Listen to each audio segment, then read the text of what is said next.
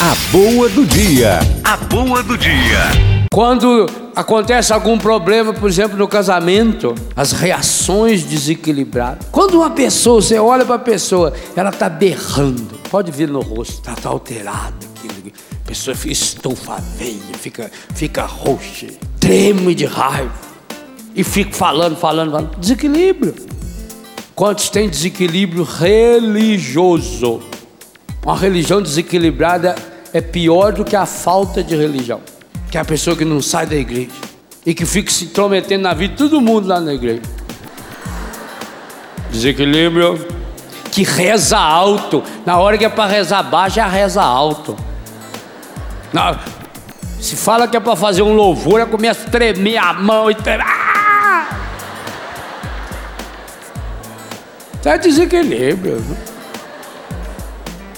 Quando é para cantar, meu Deus do céu, solta a voz num, numa gralha. Desequilíbrio. Não sabe dosar, equilíbrio é dosar. Quantos são desequilibrados para comer? É. Come demais. Não consegue controlar doce come fora de hora.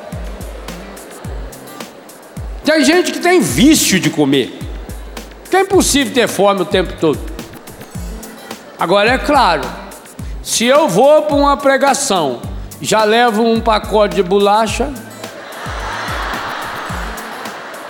eu já estou dizendo para o meu inconsciente: come. Não, não educa. O organismo tem que ser treinado a comer.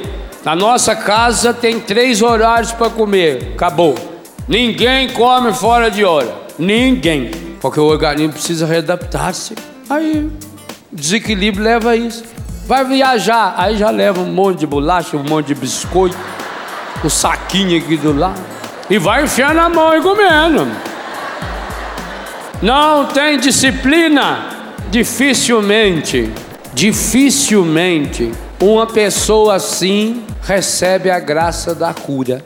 É coisa séria assim. Aquilo que os santos falavam de ascese é disciplina espiritual. Sem disciplina espiritual não há cura. A boa do dia. A boa do dia.